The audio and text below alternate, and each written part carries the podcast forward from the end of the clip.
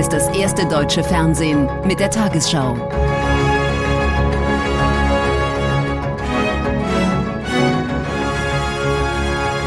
Heute im Studio Konstantin Schreiber. Guten Abend, meine Damen und Herren. Ich begrüße Sie zur Tagesschau.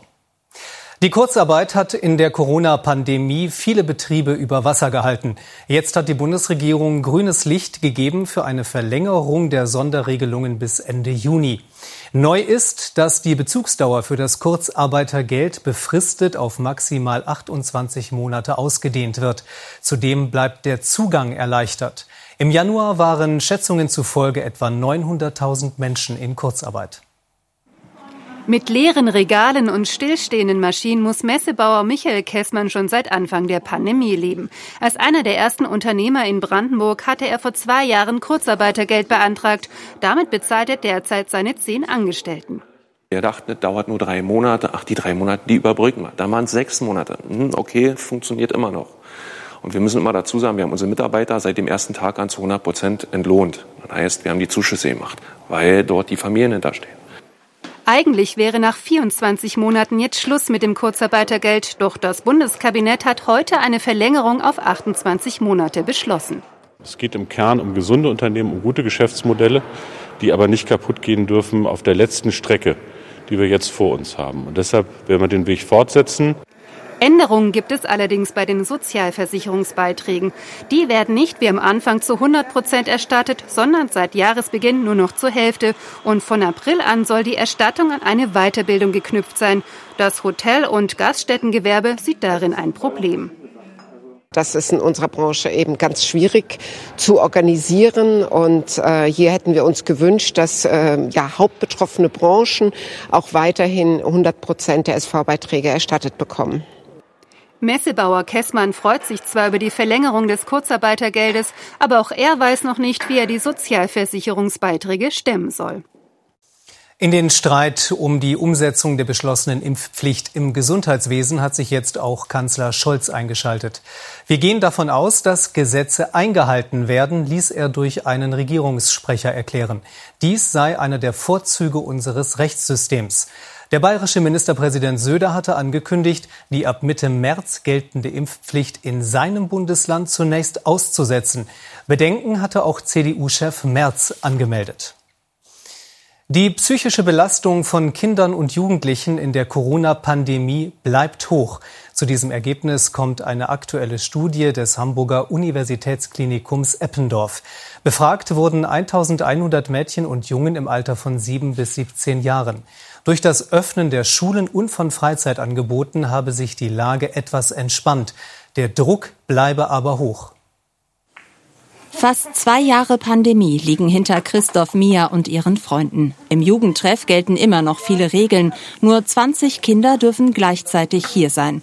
Corona bestimmt weiter den Alltag. Ich finde das schon doof, vor allem wenn man sich nicht mit Freunden treffen kann, wie man es will oder ja, ähm, ohne Maske kann man ja auch nicht sein. In der Schule, da bin ich schon so ein bisschen schlecht, aber ich verbessere mich langsam.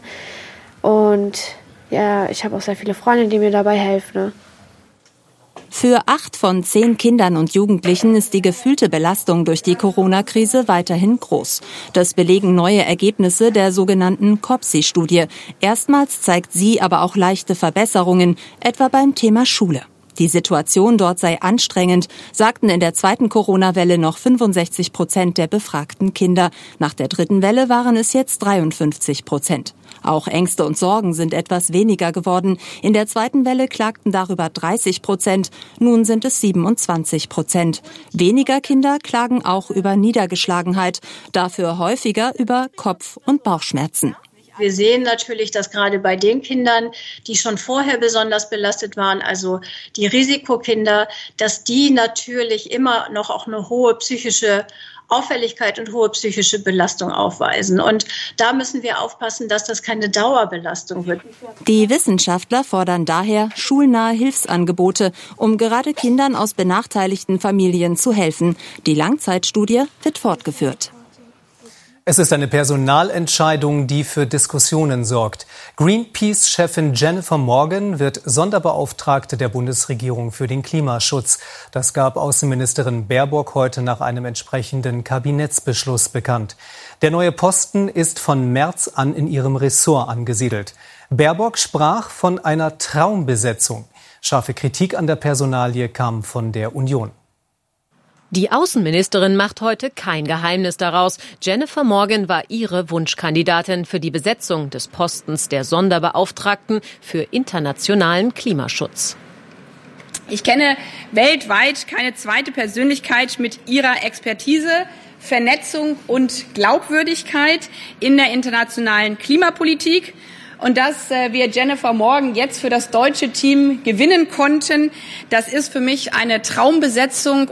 Die US-Amerikanerin war bisher Greenpeace-Chefin und ist seit vielen Jahren im Klimaschutz aktiv. Sie ist bestens vernetzt, sowohl in der Aktivistenszene als auch in Politik und Zivilgesellschaft. Vor allem auf den Weltklimakonferenzen soll sie nun für Deutschland vermitteln. Die Energiewende ist eine klare Soft Power Deutschlands und das werden wir aktiv nutzen. Wir werden mit allen Staaten zusammenarbeiten, mit dem am stärksten von der Klimakrise Betroffenen und jene, die die größte Verantwortung für Erd diese Erderwärmung tragen. Das Echo in Berlin geteilt. Vorbehalte vor allem aus der Union, Lobbyismusvorwürfe und die Forderung nach einer Karenzzeit auch für Aktivisten. Die Industrie erwartet von ihr vor allem Anstrengungen für global gleiche Klimastandards. Sie könnte in der internationalen Klimapolitik äh, Druck machen, auch über ihre Kontakte, insbesondere zu den USA oder auch China, und dort dafür sorgen, dass diese Länder möglichst rasch zu einheitlichen CO2-Preisen und eben einer vergleichbaren Wettbewerbssituation zu Deutschland und Europa kommen. Die Einbürgerung morgens läuft noch. Danach soll sie Staatssekretärin werden. Im Cum-Ex-Skandal hat das Bonner Landgericht ein weiteres Urteil verkündet. Ein ehemaliger Banker erhielt wegen Steuerhinterziehung in zwei Fällen eine Freiheitsstrafe von dreieinhalb Jahren. Die illegalen Geschäfte des früheren Risikoanalysten der Hamburger Privatbank MM Warburg sollen allein einen Steuerschaden von mehr als 100 Millionen Euro verursacht haben.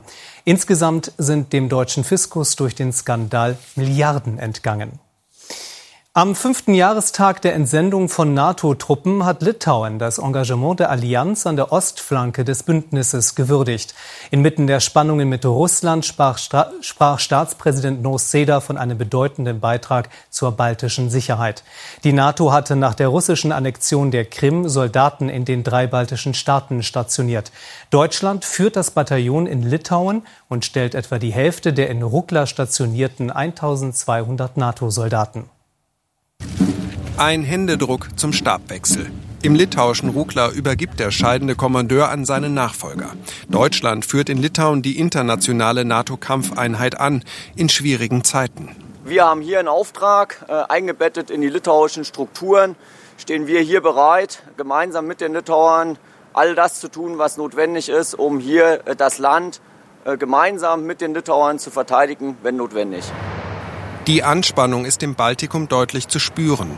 Im Nachbarland Belarus fahren nahe der Stadt Brest russische S-400 Luftabwehreinheiten auf. Morgen soll an den Grenzen zu Polen und zur Ukraine ein großes Militärmanöver stattfinden. Auch deshalb bedankte sich Litauens Präsident Nauseda heute ausdrücklich für die Präsenz der NATO im Land. Seit fünf Jahren gibt es die Kampfeinheit. Neben Deutschland beteiligen sich sechs weitere europäische Länder. Herzlichen Dank für Ihre Solidarität, Entschlossenheit und Führung. Zusammen können wir noch vieles tun, um die Abschreckung in unserer Region aufrechtzuerhalten und den Frieden zu schützen. Im Baltikum will die NATO zeigen, bei einem Angriff stünde sie bereit, setzt aber weiter auf Deeskalation. Wir sind eine Verteidigungsallianz und wollen eine politische Lösung in dieser Krise finden. Darum bemühen sich die Diplomaten. In den nächsten Tagen wird die Bundeswehr 350 zusätzliche Soldaten nach Litauen entsenden. Und die Balten könnten sich noch mehr militärische Unterstützung aus Deutschland vorstellen. Darüber dürfte Litauens Präsident auch morgen bei seinem Besuch bei Bundeskanzler Scholz sprechen.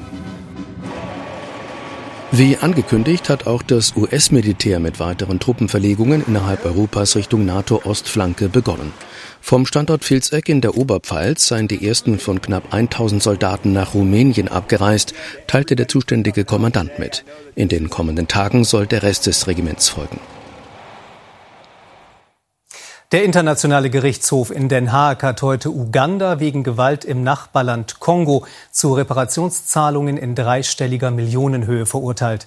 Die Demokratische Republik Kongo hatte Uganda bereits vor über 15 Jahren verklagt, weil es im Nordosten des Kongo zwischen 1998 und 2003 Krieg geführt hatte.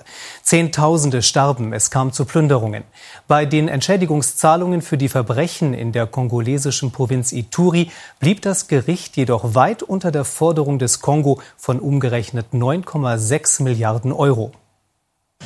Ein Massengrab in Kisangani im Nordosten des Kongo. Modogo Juma war 21 Jahre alt, als er in Gefechte mit Truppen aus dem Nachbarland Uganda geriet. Heute ist er 42, kriegsversehrt und zufrieden, dass im fernen Den Haag endlich Recht gesprochen wurde. Ich bin froh über das Ende des Verfahrens nach 21 Jahren des Leidens. Unsere Väter sind tot, unsere Mütter sind gestorben oder Witwen geworden. Alle Opfer haben Gott um ein Urteil angefleht. Das Urteil, umgerechnet 285 Millionen Euro, soll Uganda an die Demokratische Republik Kongo an Reparationen für Kriegsschäden zahlen, aber fast 10 Milliarden hatte Kongo gefordert. Im Grundsatz hatten die Richter Uganda schon 2005 schuldig gesprochen. Weil sich Uganda und Kongo aber nicht auf die Höhe der Reparationen einigen konnten, mussten die Richter erneut beraten. Krieg im Osten des Kongo vor 24 Jahren. Beteiligte sind Rebellengruppen und Nachbarstaaten. Uganda spricht von Selbstverteidigung gegen Rebellen hinter der Grenze. Die Richter sprechen von einer Aggression. Völkerrechtler sind zufrieden. Das ist nun quasi ein Kriegsverbrechen. Uganda wird Geld zahlen. Die Botschaft ist, du kannst nicht plündern, nur weil dein Nachbar ein Problem hat. Sollte Uganda zahlen, wird es für Mudugu Juma darum gehen, endlich seinen Anteil an der Wiedergutmachung zu bekommen. Ein offenbar betrunkener Lastwagenfahrer hat gestern Abend einen Straßenzug in Fürth verwüstet. Der Sachschaden wird auf mehrere hunderttausend Euro geschätzt. Laut Polizei schob der 50-Jährige mit seinem Sattelschlepper zahlreiche geparkte Autos ineinander. Einige fingen Feuer. Die Flammen griffen auch auf ein Haus über. Drei Menschen wurden verletzt, unter ihnen der Lkw-Fahrer. Der Mann kam inzwischen in Untersuchungshaft. Die deutschen Sportler konnten bei den Olympischen Winterspielen in Peking heute gleich mehrere Medaillen erringen. Dem nordischen Kombinierer Vinzenz Geiger gelang in der Loipe eine sensationelle Aufholjagd zu olympischem Gold. Über Gold dürfen sich auch die deutschen Doppelsitzer Tobias Wendel und Tobias Arlt freuen. Silber ging an die Weltmeister Toni Eggert und Sascha Beneken. Die deutschen Doppelsitzer haben gleich doppelt zugeschlagen. Tobias Wendel und Tobias Arndt gewannen Gold. Ihre Kollegen Toni Eggert und Sascha Beneken holten Silber. Schon früh lagen beide Duos auf Medaillenkurs. Am Ende waren die beiden Tobis 0,099 Sekunden schneller. Gold und Silber für das deutsche Team. Ja, man muss halt wissen, wann man performen muss. Nein, also wir haben die ganze Woche schon Spaß gehabt beim Rodeln. Wir haben wirklich äh, uns gefreut auf jeden Lauf und haben gewusst, okay, wenn wir da gerade runterfahren, dann sind wir schnell. Vinzenz Geiger ist seit heute am Ziel seiner Träume. Der Oberstdorfer holte Gold in der nordischen Kombination. Nach dem Springen von der Normalschanze lag er lediglich auf Rang 11. Doch was der 30-Jährige der Loipe zeigte, war außergewöhnlich. Kraftvoll ließ er die Konkurrenz hinter sich. Die letzten Tage musste er als Kontaktperson in Quarantäne verbringen und jetzt hat er Gold. Aber man darf niemals aufgeben und ich habe mich einfach so gut gefühlt heute. Ich weiß auch nicht, wie es funktioniert hat. Es ist unglaublich. Ganz bitter hingegen lief das Rennen für Johannes Ritzek. Der Oberstdorfer war lange auf Medaillenkurs, doch kurz vor Ende der 10 Kilometer wurde er überholt und am Ende Fünfter. Gold für Vinzenz Geiger, Silber gegen den Norweger Krabak, der Österreicher Lukas Kreiderer holte Bronze. Ganz knapp an einer Medaille vorbeigefahren ist Lena Dürr im Slalom der Damen. Die Tränen nachvollziehbar. Platz 1 nach dem ersten Durchgang. Ein leichter Fehler im zweiten Lauf. Im Ziel fehlten ihr lediglich 0,19 Sekunden auf Gold und nur 7 Hundertstel auf die Bronzemedaille. Die Slowakin Petra Vlova wurde Olympiasiegerin, die Münchnerin am Ende vierte. Bei Olympia besonders undankbar. Die Lottozahlen. 16, 25, 26, 32, 33, 45. Superzahl 3. Diese Angaben sind wie immer ohne Gewähr. Weitere Gewinnzahlen finden Sie auf tagesschau.de und im ARD-Text ab Tafel 580. Und nun die Wettervorhersage für morgen Donnerstag, den 10. Februar. Die Regenwolken atlantischer Tiefausläufer breiten sich morgen etwa bis zur Mitte aus, während es im Süden unter Hochdruckeinfluss noch freundlich bleibt. Dort funkeln heute Nacht oft die Sterne, sonst viele Wolken, die zunächst nur hier und da, später im Nordwesten häufiger Regen bringen. Die Regenwolken verlagern sich morgen Richtung Mitte. Im Bergland ist Schnee dabei, südlich der Donau überwiegend sonnig, aber später wird es auch im Süden wolkiger. In der Nordhälfte heute Nacht unter Wolken bis sieben, an den Alpen bis minus sechs Grad. In der Eifel morgen nur vier, in Oberbayern bei Sonne bis 14 Grad.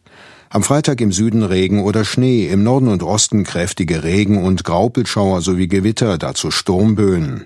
Am Wochenende freundlich, oft auch sonnig, wobei es am Sonntag im Nordwesten wieder unbeständiger und windig wird. Um 22.25 Uhr sehen Sie diese Tagesthemen.